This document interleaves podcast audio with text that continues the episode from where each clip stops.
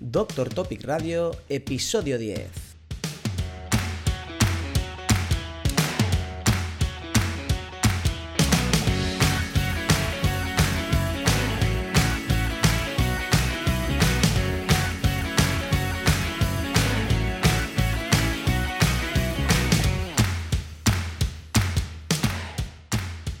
Bienvenidos a un nuevo episodio de Doctor Topic Radio, el podcast dirigido a médicos en el que compartimos contenido útil para la práctica clínica diaria y reflexionamos sobre todo lo que rodea al mundo de la medicina. Muchas gracias por estar ahí, queridos oyentes, y hoy voy a ser muy breve en la introducción porque en el episodio que viene a continuación tenemos muchísimo que contar. Os explico, hemos hecho una entrevista a la doctora Erika Esteve, que es especialista en medicina interna y en medicina infecciosa, con doctorado en programas de optimización del uso de antimicrobianos. Es decir, una super crack en el tema de antibióticos y en el buen uso de los antibióticos. Pues no sé si sabéis que recientemente ha habido una alerta sobre el uso de quinolonas, tanto de la EMA como de la AEMS, que es la Asociación Española del Medicamento, y la Europea, respectivamente, sobre avisando de posibles efectos secundarios graves de las quinolonas. Entonces, bueno, le pedimos a la doctora Esteve que si nos podía contestar unas preguntas para arrojar algo de luz sobre el asunto y lo hizo de buen gusto y la verdad es que el resultado de la entrevista es muy satisfactorio. Desde luego yo aprendí muchísimo. Espero que a vosotros os resulte igual de útil que a mí. Nada más, os dejo con la entrevista, espero que la disfrutéis. Bueno, muy buenas, Erika. Muchísimas gracias por prestarte para venir al podcast, hablarnos y a informarnos un poquito sobre esto que sucede con las quinolonas. Muy buenos días. Buenos días, gracias a ti Antonio por invitarme. Bueno, bueno, gracias a ti. ¿eh? Bueno, pues vamos directamente a empezar con, con, lo importante, con lo que le gusta a nuestros oyentes, que es hablando del tema en cuestión. Porque, a ver, recientemente hemos oído hablar de unas alertas sobre las quinolonas, unos efectos adversos que son gravísimos. Incluso en, en, en Twitter he oído a algún médico, algún farmacéutico, bueno, Mm, avisarnos poco menos que del apocalipsis, que tenemos que dejar de usar las fluoroquinolonas, que son venenos que los médicos usamos a diestro y siniestro. Y bueno, queríamos un poco que nos dijeras qué hay, qué hay de verdad en todo esto. ¿Son tan malas las quinolonas como, como nos dicen mm, estos, estos jinetes del apocalipsis o qué es lo que sucede? Bueno, a ver, aquí hay, hay, varias cosas y sí, recientemente, en el último año, año y medio, nos han llegado varias alertas por varias vías de organismos, como tú dices, oficiales, nacionales, internacionales, la EMA, la Agencia Española de Medicamento, y también varias sociedades científicas, ¿no? Ha sido como un bombardeo de que cuidado, cuidado, ¿no? Que, hay que restringir el uso de las quinolonas porque han salido efectos adversos muy graves. Y, y, bueno, claro, yo creo que esto, igual que a ti, pues nos sorprendió a todos un poco, ya que llevamos usando las quinolonas pues en tu caso y el mío, toda la vida, y uno pues a estas alturas no se espera ¿no? Que, de repente salga una alerta así de nuevas. Y yo te diría que aquí, pues eso, que hay un par de cuestiones a, a destacar. Por un lado, pues nos alertan nuevamente de los potenciales efectos adversos graves a nivel del sistema músculo-esquelético y sistema nervioso, que estos ya se conocían, pero que por lo visto, tras revisarse el tema, los expertos nos dicen que, estos efectos adversos graves pues puede que estén infradiagnosticados o, en todo caso, infranotificados y que, por tanto, tendríamos que tener más cuidado del que tendríamos si, seguimos estrictamente la ficha técnica, donde en general en la mayoría de las moléculas constan como efectos adversos raros o algunos muy raros. Claro, yo tengo y bueno, estos... que, esto, bueno, los efectos adversos, para mí las quinolonas eran fármacos muy seguros que, de hecho, bueno, en, urgencias mismo los utilizábamos con, mucha soltura, la verdad. Sí, sí, esto es, verdad que se, han usado muchísimo. Creo que ahora se usan o se deberían estar usando menos que hace unos años y de esto ya, ya hablaremos luego también y que no les hemos tenido nunca mucho miedo. Pues como mucho piensas le puede dar una diarrea o como mucho, mucho una diarrea por Clostridium, que sí que es cierto que está asociado. pero que no nos fijamos tanto en estos efectos que nos dicen no musculoesqueléticos, pero sí que seguramente te sonará, ¿no? La, rotura tendinosa, esto lo hemos estudiado en la carrera y sí que era como los más graves, ¿no? Sí, sí. Pero sí que es verdad que están catalogados como raros. Y es eso, la tendinitis, la rotura de tendones y bueno, y entre otros músculos esqueléticos pues más leves, como pueden ser las mialgias, artralgias, debilidad muscular, que esto yo creo que sí que igual lo vemos más a menudo, pero que nos parecen leves y tampoco le damos mucha importancia. Pensamos, mira, pues es un mal menor, ¿no? Eh, pero bueno, en todo caso nos dicen que ojo con la rotura tendinosa porque parece ser que puede ser más frecuente de lo que nos pensábamos. Y entre los del sistema nervioso, pues bueno, nos destacan la neuropatía periférica, depresión, fatiga, insomnio y luego alteraciones sensitivas, tanto de olfato, vista, oído. Eh, y, bueno, sí, nos dicen que es a lo mejor más frecuente de lo que cabría pensar y los que son leves, pues bueno, que les hagamos igual más caso porque a lo mejor no lo relacionamos directamente con el fármaco y sí lo está. Bueno, esto por un lado en relación a los, a los efectos adversos que, ya conocemos, ¿no? Pero luego además, por otra parte, y es lo que al menos a mí me generó un poco más de, inquietud, porque esto sí que no lo sabíamos, nos informan de nuevos efectos adversos que se incluirán en la ficha técnica a nivel cardiovascular y que son efectos muy graves, como son el riesgo de aneurisma y de disección aórtica. Y estos sí que son datos nuevos que no teníamos presentes hasta ahora. Pero bueno, respecto a esto, yo creo que hay que remarcar que estos son datos que, sí se basan en revisiones eh, realizadas por expertos, pero que son todo en base a estudios observacionales. Pero en ningún caso, al menos yo no he encontrado nuevos ensayos clínicos con, estos fármacos que, que, nos digan esto, que nos den estos datos, nuestras conclusiones. Y de hecho, si te fijas, Antonio, si os fijáis, cuando vamos a buscar en Google en qué estudios se basan estas nuevas restricciones, pues la verdad es que cuesta mucho encontrar la respuesta, ya que lo primero que te encuentras todo el rato, ¿no? cuando pones esto de las quinolonas en Google, es que se te remite al Comité de Seguridad de la EMA y de otros organismos y las respuestas de los expertos que se han revisado el tema y tal, pero no encuentras fácilmente esas referencias bibliográficas que te gustaría encontrar ¿no? para, para ver cómo han llegado a estas conclusiones. Así que sí, parece que hay nueva evidencia al respecto, pero insisto creo que es importante destacar que los estudios de los que proviene no son de, ensayos clínicos nuevos que se hayan hecho. Vale, o sea que quizá es más ¿no? una cuestión de prevenir, de una, alerta, ¿no? los típicos eh, efectos que se ven en estudios post-comercialización, que son muy, muy raros, pero que quizá al ser tan graves por eso llaman la atención, o, de ahí salen, ¿o qué? Sí, sí, yo, yo sí te diría eso. Es suficientemente grave el tema que nos están diciendo como para, como para no despreciarlo pero bueno, sabiendo que, eso que no, no, es una evidencia científica basada en ensayos clínicos. A partir de ahí, hacerle caso, hombre, pues sí, yo creo que sí, al menos tenerlo presente y saber cuáles son los signos de alarma que nos tienen que, alertar, ¿no? En el caso de que decidas prescribirla. Si la puedes evitar, pues bueno, esto evidentemente siempre tendremos que poner en una balanza, ¿no? Saber qué, cuál es el riesgo-beneficio, cuál es el mejor fármaco a usar. Pero bueno, en caso de prescribirla, ser consciente de que pueden existir esos efectos adversos y estar al tanto e informar al paciente. Vale, entonces no nos alarmamos, ¿no? De momento todavía podemos usarlas. A ver, pues a ver, a ver, como te decía, ¿no? Evidentemente, cuando nos llega este tipo de alerta por parte de, estos organismos, eh, pues sí, tenemos que tenerla en cuenta para revisar sobre todo pues cómo podemos mejorar nuestras prescripciones para poder evitar al máximo estos efectos adversos graves. Pero bueno, yo creo que, alarmar, pues a ver, como lógicamente tendríamos que hacer como con cualquier fármaco que pueda tener efectos adversos graves, pues los tienes que conocer y estar al tanto.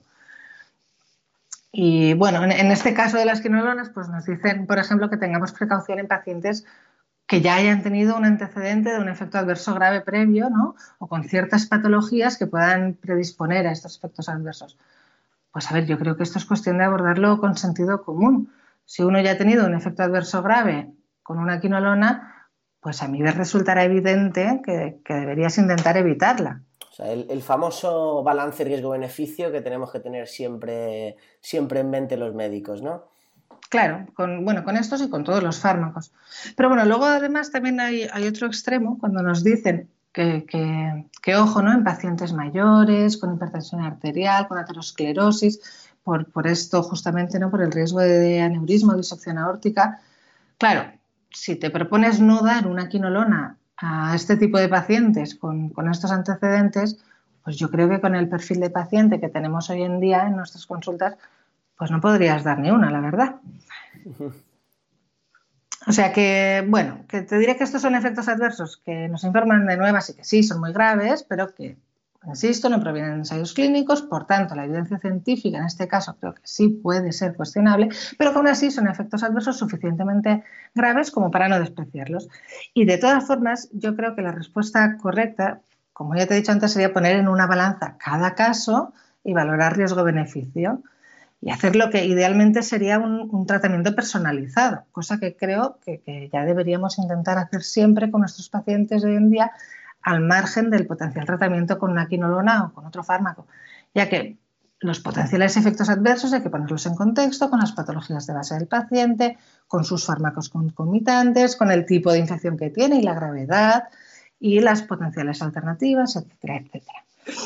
Claro, ojalá, yo creo que esto es lo ideal, ojalá lo hiciéramos siempre, pero luego el día a día de la clínica es, muy duro y al final yo recuerdo, vamos, por protocolo, paciente de tanta edad con neumonía, venga, pues amoxicilina clavulánico o levofloxacino, si, si hay dudas de que pueda ser alérgico o cualquier cosa. Es como, bueno, no sé si estamos ahí aplicando lo que recomiendas del balance riesgo-beneficio o directamente el, protocolo facilón, ¿no? Sí, claro, a ver, eso, eso es difícil y sobre todo en atención primaria, ¿no? donde el médico pues tiene una, agenda siempre muy apretada y lo fácil ¿no? es ir al protocolo. Claro, yo te digo esto porque, bueno, yo me dedico a la política de antibióticos y me dedico justamente a eso, ¿no? A revisar las pautas, a ¿no? poner e, esa balanza que te digo. Es cierto que en el día a día de, de, un médico generalista pues es más difícil, ¿no? Tener que individualizar todo con cada fármaco que prescribe, porque ya no solo trata con antibióticos, sino con muchas otras cosas y sí, tiendes a, seguir los, protocolos y, hacerlo para hacerlo fácil. Pero bueno, sí, que lo ideal sería eso, evidentemente individualizar. Yo creo que además aquí es clave lo que dices de la presión asistencial, es que dificulta muchísimo que, podamos elegir bien y al final yo creo que nos allana el camino a seguir el protocolo para poder eh, ir mm, ¿no? tirando en el día a día sin, sin complicarnos la vida. Bueno, sí, por eso en este caso de las quinonas, pues sí, está bien saber qué, ¿no? te dicen los expertos y hacer un poco de caso para ponértelo fácil, sí. claro. Bueno, y entonces nos dices que tenemos los efectos adversos de siempre, que todos hemos estudiado en la carrera, pero que pueden ser más frecuentes de lo que pensamos, y luego unos efectos adversos que no conocíamos, pero que son tan graves que nos tenemos que plantear. Y en este planteamiento, cómo, esto va a influir o debería influir de alguna manera en nuestra prescripción o que, tenemos que, cambiar nuestra forma de prescribir o, no, va a afectarse para nada. ¿Cómo lo ves? Pues a ver, yo creo que en este sentido, eh, con el uso de las quinolonas, no debería suponer ya grandes cambios si las estamos usando correctamente. Y te digo esto porque para mí un uso correcto de las quinolonas debería ya de por sí ser un uso restringido a las patologías que claramente lo requieren.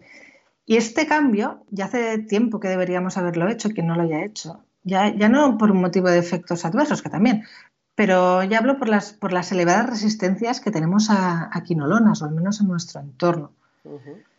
Eh, o sea, sí, ya deberíamos hacer un uso restringido. Y no se trata de, de tener miedo a usar una quinolona, sino pues, de conocer sus potenciales efectos adversos, como hemos dicho, y saber cuándo sí están claramente indicadas y no tienes una alternativa mejor o igual. Y bueno, además no olvidemos que estos antibióticos sí tienen sus efectos adversos, pero que las potenciales alternativas también tendrán los suyos. O sea, no es que hoy las quinolonas son muy malas, pero bueno, tendrás que saber también si prescribes otro fármaco pues revisar eh, cuáles son sus efectos adversos y poner también con ese otro fármaco en la balanza de nuestro paciente con sus patologías de base, sus tratamientos, para poder decidir eh, con cada fármaco en cuestión que le estamos ofreciendo un beneficio al mínimo coste posible en cuanto a efectos adversos se refiera. O sea que, bueno, cambio en la prescripción de las quinolonas, pues Tal vez sí si no lo hemos hecho antes, pero ya te digo que para mí el uso de las quinolonas hoy en día ya debería ser un uso restringido. Claro, lo que dices al final, lo perfecto es hacer el, como decimos en diabetes ahora que está tan de moda, hacer el traje a medida al paciente. ¿no? Un paciente tendrá, tendremos que fijarnos más en un perfil de riesgo y otro paciente pues mm, no tolerará ese fármaco por su perfil de riesgo y será preferible las quinolonas o al revés, claro. Exacto. Vale, y si hablamos ya un poco ya algo más mm, práctico, en la práctica clínica del día a día, ¿qué le dirías a un, a un, a un médico general prescriptor de antibióticos? ¿Cuáles serían así el principal cambio que debe hacer? ¿Algún, no sé si te viene a la mente algún caso, algún síndrome, alguna infección concreta que, que debiéramos cambiar la forma de prescribir.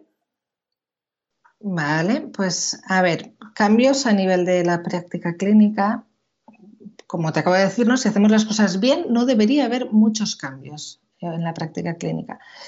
Y si revisamos las recomendaciones, porque además los expertos ya nos dan una serie de recomendaciones en su lista de cuándo usarlas, cuándo no, eh, pues bueno, cuando lo vemos, ¿no? lo que nos dice la EMA, nos dicen que hay varias categorías donde usar las quinolonas.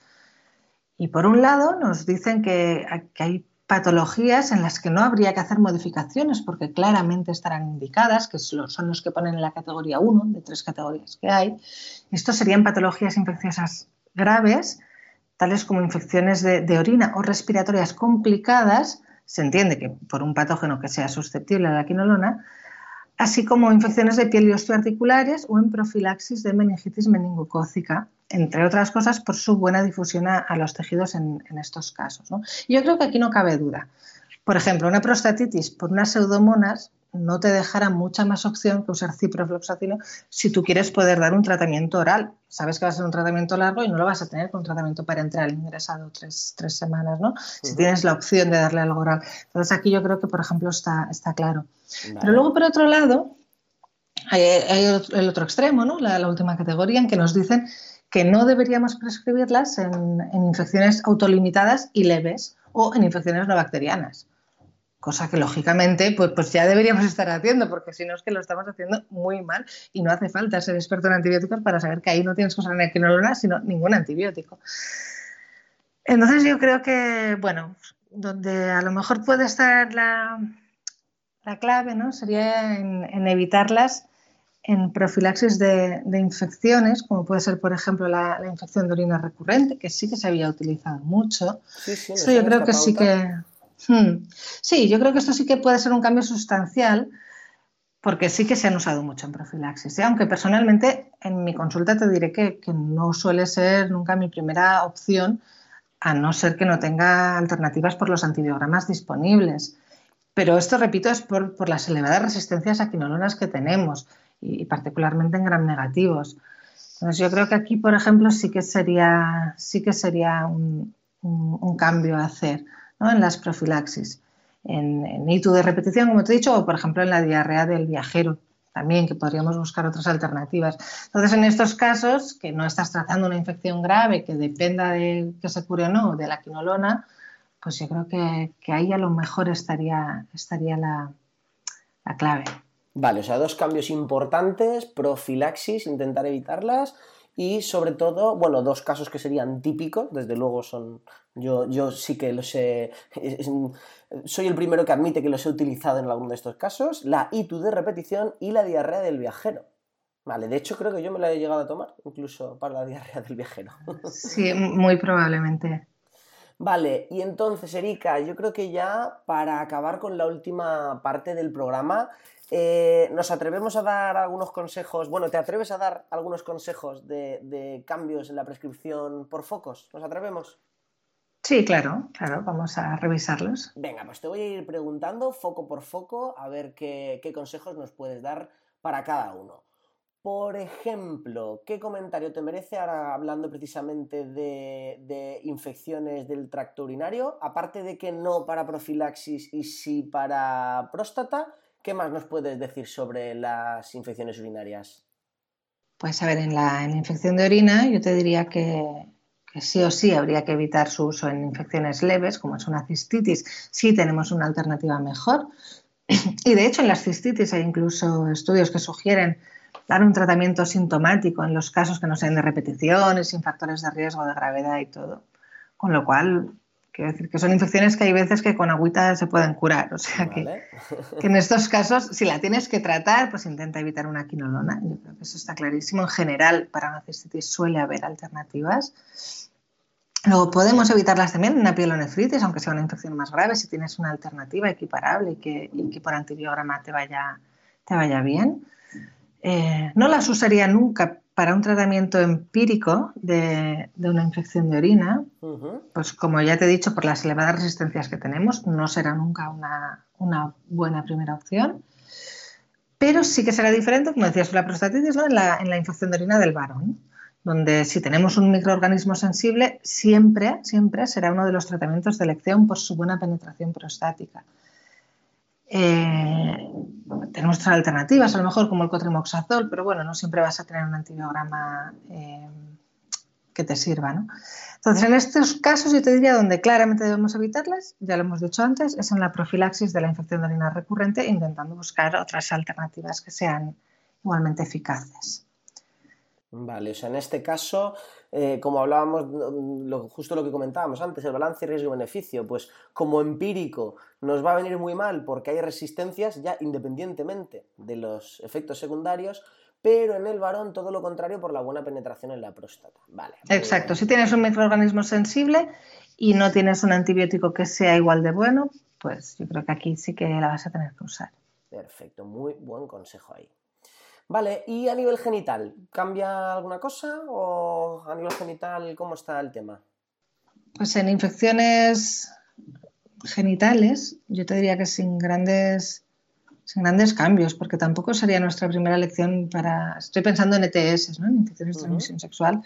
No, no será tampoco la, la primera elección para un tratamiento empírico, donde por lo general sí que tenemos alternativas de primera elección, como son las, las cefalosporinas inyectables que solemos dar, ceftriaxona, o incluso orales, asociadas o no a citromicina o a doxis, que es con lo que, con lo que se suelen asociar.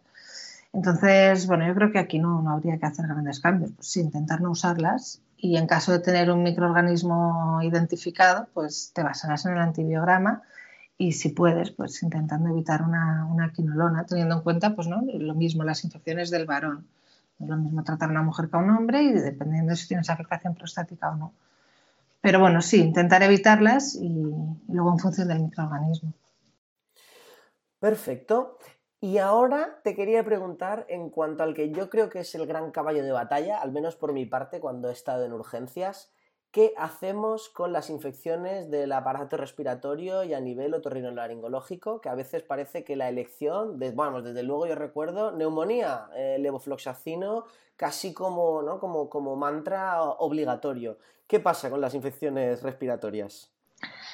Pues a ver, las infecciones respiratorias yo creo que aquí sí podríamos intentar evitar también, también el uso de, las quinolonas, porque sí que es cierto que se usa muchísimo levofloxacino, moxifloxacinos en, infecciones respiratorias, tanto en hospitales como, en el ambulatorio. Y igual aquí sí que en general se podrían usar más betalactámicos de lo, de lo que se usan, salvo tener contraindicaciones al uso de betalactámicos, como son las alergias, o, o salvo tener infecciones otra vez, como he dicho, por pseudomonas, ¿no? donde no, no la podrás evitar. Pero bueno, al margen del tipo de antibiótico a usar, también te diré que en este tipo de infecciones creo que cabe destacar que seguramente estamos tratando con demasiados antibióticos las infecciones respiratorias y ya no te hablo de la neumonía, sino de, una, bronquitis de manejo ambulatorio o infecciones de vías altas. Y ahora, ¿no? ahora en invierno, a mí me da la sensación que, muchas veces un catarro o una bronquitis que, tarda unos días a lo mejor en curarse más de lo que quisiera, pues le acabas dando un antibiótico demasiado frecuentemente por aquello, ¿no? De que no acaba de ir bien, que bueno, que arrastra un actor muchos días, que parece que no se ha curado. Y creo que en muchos casos se trata de infecciones virales que, simplemente necesitan más tiempo o, de una tos residual que, hay veces que puede tardar semanas en marcharse y al final, ¿no? O por insistencia del paciente o porque uno va colapsado y dice, pues se lo acaba dando, ¿no? El antibiótico. Eh, en fin, bueno, en cualquier caso, si la infección que tenemos delante sí que nos tiene pinta de bacteriana, donde los grandes implicados ¿no? pues serían neumococos, haemophilus, moraxella, pues podremos en general tirar de un tratamiento empírico, yo creo, con un beta-lactámico. Por tanto, aquí sí, sí que es cierto que hay entornos donde se usan mucho las quinolonas y, sí que tienes razón, que, seguramente aquí se podría reducir bastante. De hecho, en los protocolos que, tenemos en nuestro hospital, sí que aquí hemos estado siendo bastante restrictivos en el último año, hemos modificado cosas para, intentar que se usen menos. Claro, aquí, bueno, lo que me dices, esto, el otro día lo comentaba con un compañero que me decía, es que los beta-lactámicos yo creo que son los mejores antibióticos que tenemos. ¿Por qué en infecciones respiratorias no tiramos directamente de beta-lactámicos? O al menos en otra época mm, parece que los hemos bypassado y nos hemos ido directamente a las quinolonas, ¿no? Que habría que, volver a esto. Y lo que me comentabas de, de, la infección que no cura, ¿no? De dar más antibiótico del que toca. Aquí, bueno, estoy de acuerdo contigo en que es, pues esto, la, presión asistencial y quizá también, ¿no crees? La medicina defensiva, ¿no? Aquello de que es que viene el paciente, pues que si no me da nada, no... claro, es que al final da, la sensación como que... Claro, yo trabajo en un entorno hospitalario, es diferente, ¿no? Porque ya puedes discernir qué es más grave, qué es menos...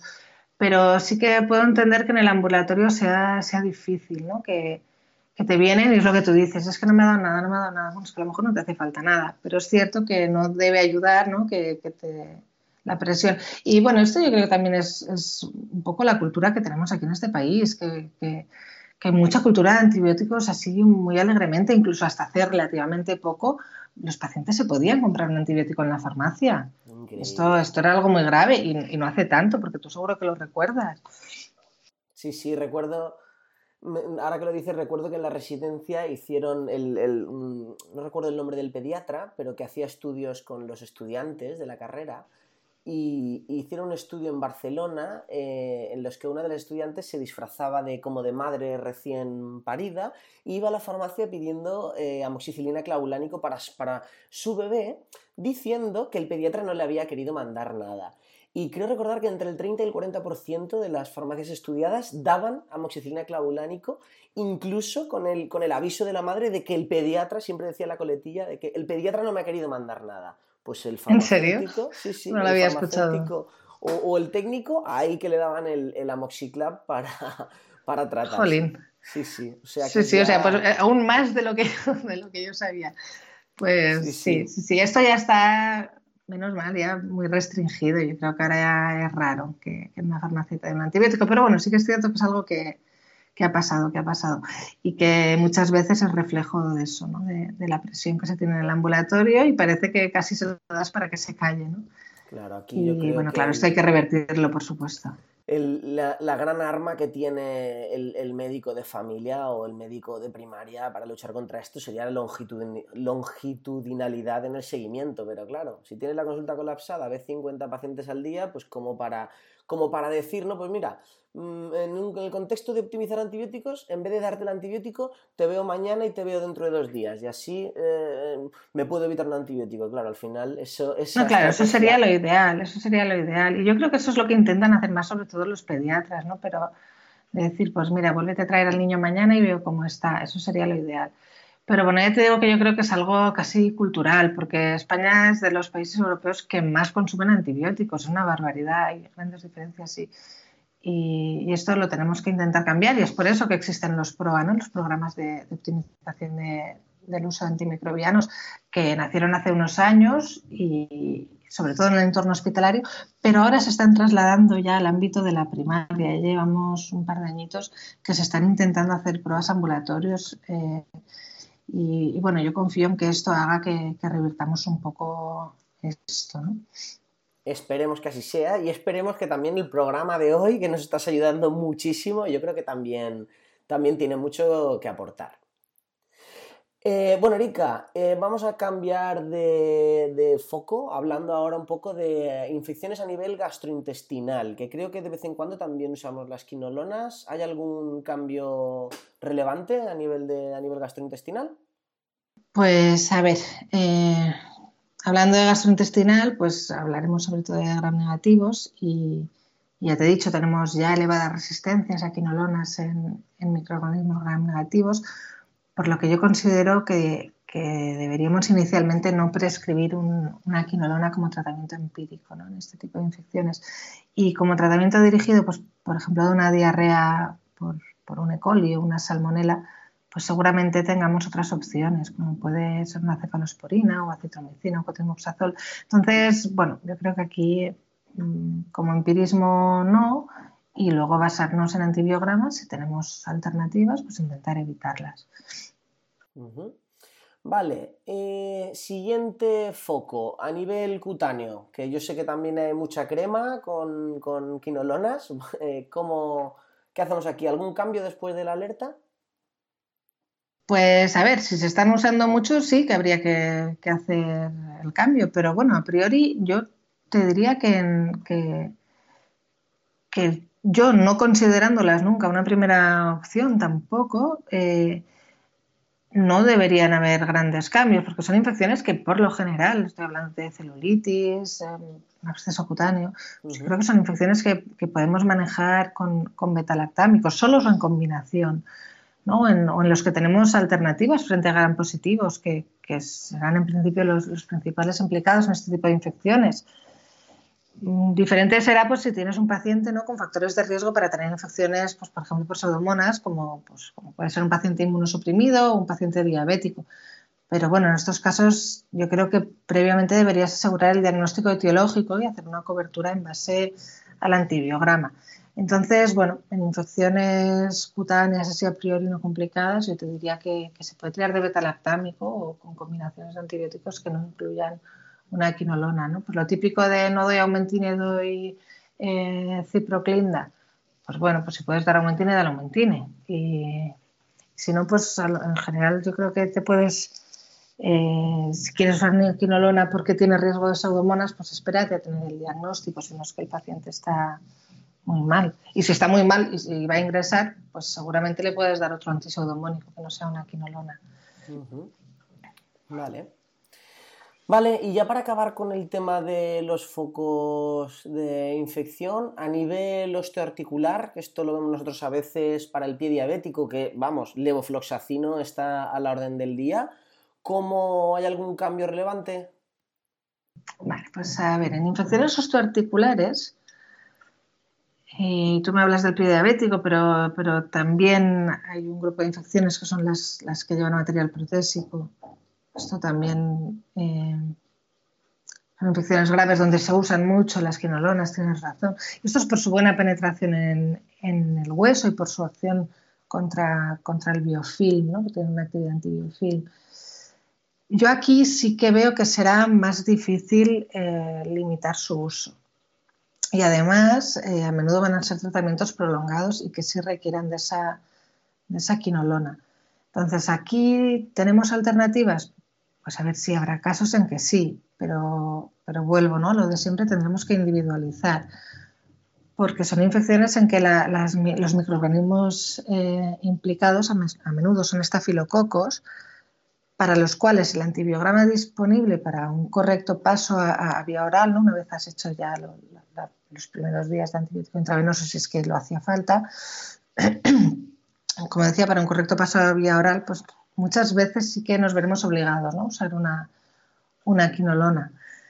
Entonces, si el antibiograma nos lo permite, sí, podríamos buscar alternativas. Hay veces que para estafilococos podemos usar cotrimoxazol o linezolid, que pueden ser buenas opciones, pero bueno, siempre teniendo en cuenta que, que estaremos tratando con antibióticos que también tienen sus potenciales efectos adversos, que no son despreciables, así como, como potenciales interacciones que también habrá que tener en cuenta tanto para los tratamientos concomitantes que lleve el paciente como para las potenciales combinaciones de antibióticos que a veces tenemos que hacer. ¿no? Muchas veces hacemos combinaciones con rifampicina o con otros antibióticos.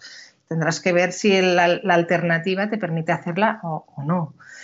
Entonces aquí, aquí ya es más complicado. Esto yo creo que ya es más tema de, experto. ¿no? Y, y aquí en este tipo de infecciones, bueno, ¿podemos hacer cambios? Yo creo que sí, pero, pero que hay menos margen y que bueno, se puede intentar, pero siempre sabiendo que a menudo la quinolona fácilmente será la, mejor opción.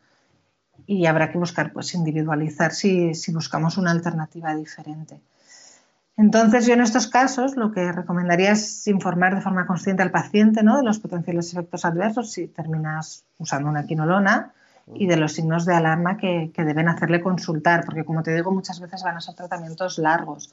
Entonces aquí sí que a lo mejor sería el caso donde te digo que, igual no la podremos evitar tanto, pero por tanto tendremos que estar un poquito más alerta. Vale, o sea, estar alerta y bueno, al final es que si no la podemos evitar, ¿no? Damos por hecho que el proceso de analizar el balance riesgo-beneficio ya, ya lo hemos hecho y que esta es un poco la opción menos mala, ¿no? Porque cualquier otra opción también, como dices, va a tener efectos secundarios, con lo cual se trata de elegir, no, hay una opción perfecta, la menos mala, y en este caso, por lo bueno, se trata, cuentas, parece que sería la quinolona. Depende, es que se trata de elegir con el paciente delante, con su microorganismo, con su prótesis o su no prótesis, su pie diabético que afecta hueso o no afecta hueso. Quiero decir, estas cosas yo creo que ya será, sí, sí, aquí sí, creo que es ya un tema más de, experto y de si no lo sabes, consulta. Y, le quieres intentar evitar, vale, inténtalo, pero siempre con, una buena recomendación detrás y, sabiendo que, bueno, que en general aquí sí que son buenas opciones y ya que a lo mejor no la vamos a poder evitar, pues intentar anticiparnos a esos potenciales efectos adversos, que aquí sí, insisto, creo que tiene sentido avisar al paciente.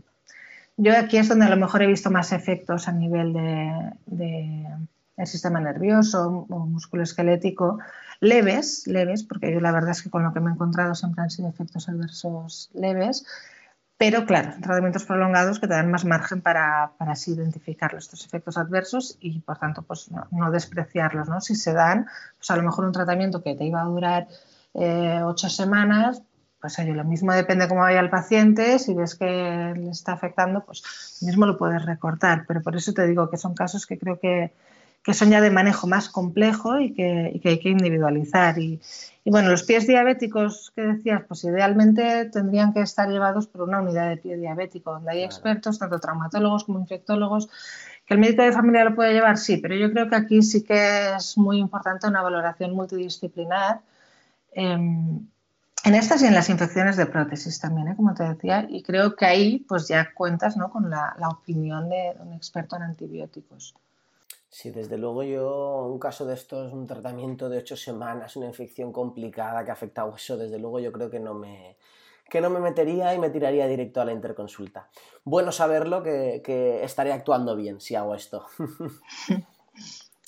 eh, Valérica, pues muchísimas gracias. La verdad es que todo lo que nos has explicado yo creo que ha sido súper útil. No sé si decirte que ha sido el programa más útil de todos los que, los que llevamos hasta ahora, desde luego. Y ya para acabar, si tuvieras que dar algún consejo final o, digamos estos tres tips básicos, el, take home message para los, para los médicos que nos puedas estar escuchando, ¿qué sería lo más importante que se tienen que, se tienen que llevar a casa? Vale, pues yo te diría que tener miedo a usar una quinolona, pues no, yo creo que diría hay que usarlas cuando sea necesario, no con miedo, pero, pero sí con precaución y haciendo una correcta vigilancia de la evolución del paciente y de los potenciales efectos adversos, sobre todo en, tratamientos prolongados, que se pueden restringir en algunas patologías, como por ejemplo en los temas de, profilaxis. Aquí creo que siempre se pueden buscar alternativas, que cuando tenemos una infección grave por un microorganismo sensible que requiera de una quinolona, si hay que usarla, pues hay que usarla, siempre estando alerta de los, de los potenciales efectos adversos y que en caso de duda pues consultar con, un experto en antibióticos que te pueda asesorar de si tienes una mejor opción o no. Yo creo que esto siempre es básico, mm, intentar pues consultar siempre y hacer un manejo multidisciplinar siempre que se pueda. Muy bien, ojalá todos los, los, programas estos de optimización de antibióticos puedan llegar a cuanto más gente mejor. Ojalá hubiera, yo creo que cada uno, en cada ambulatorio y así podríamos actuar todos en, en, conjunto y, seguramente mejorar el, No, este apocalipsis también que nos dicen ahora que nos va a llegar dentro de unos años, que va a ser la, las superbacterias, ¿no? la era postantibiótica, ¿no? La era postantibiótica que dicen, sí, sí, yo a veces, a veces me asusta, ¿eh? Cuando, no sé si es demasiado ahora mismo, pero a veces lo pienso y, y me asusta que por una infección banal ahora empiecen a pasar cosas graves, sí, sí. Sí, claro, te, dicen ¿no? que en el 2050 vamos a morir más de infecciones que de cáncer y uno, pues, pues sí, claro, se asusta.